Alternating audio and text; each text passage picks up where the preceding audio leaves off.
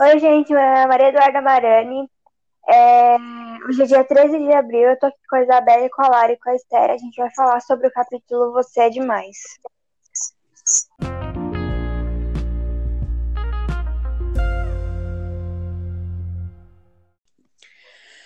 O capítulo começa citando o versículo da Bíblia Tiago 1,18, no qual diz que Deus criou o ser humano para ocupar o primeiro lugar entre todas as suas criaturas.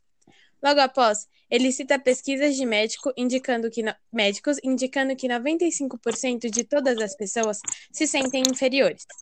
Ele ainda nos mostra a história de Elias, o profeta. Dentre uma das causas que nos são mostradas, eu destaco uma: problemas em casa.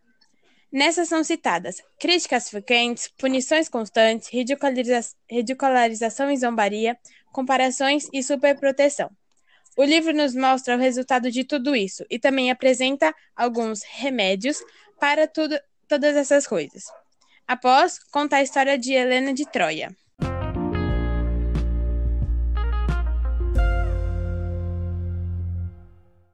E você? Fica se comparando com as pessoas ao seu redor? Bom, Esther, eu acho que nesse quesito nós acabamos nos comparando com as pessoas sem ao menos perceber.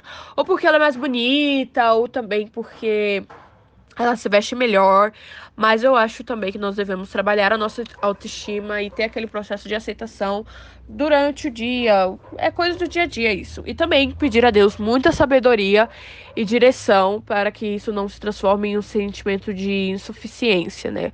A pessoa não se sente suficiente porque ela não é bonita, é esse tipo de coisa.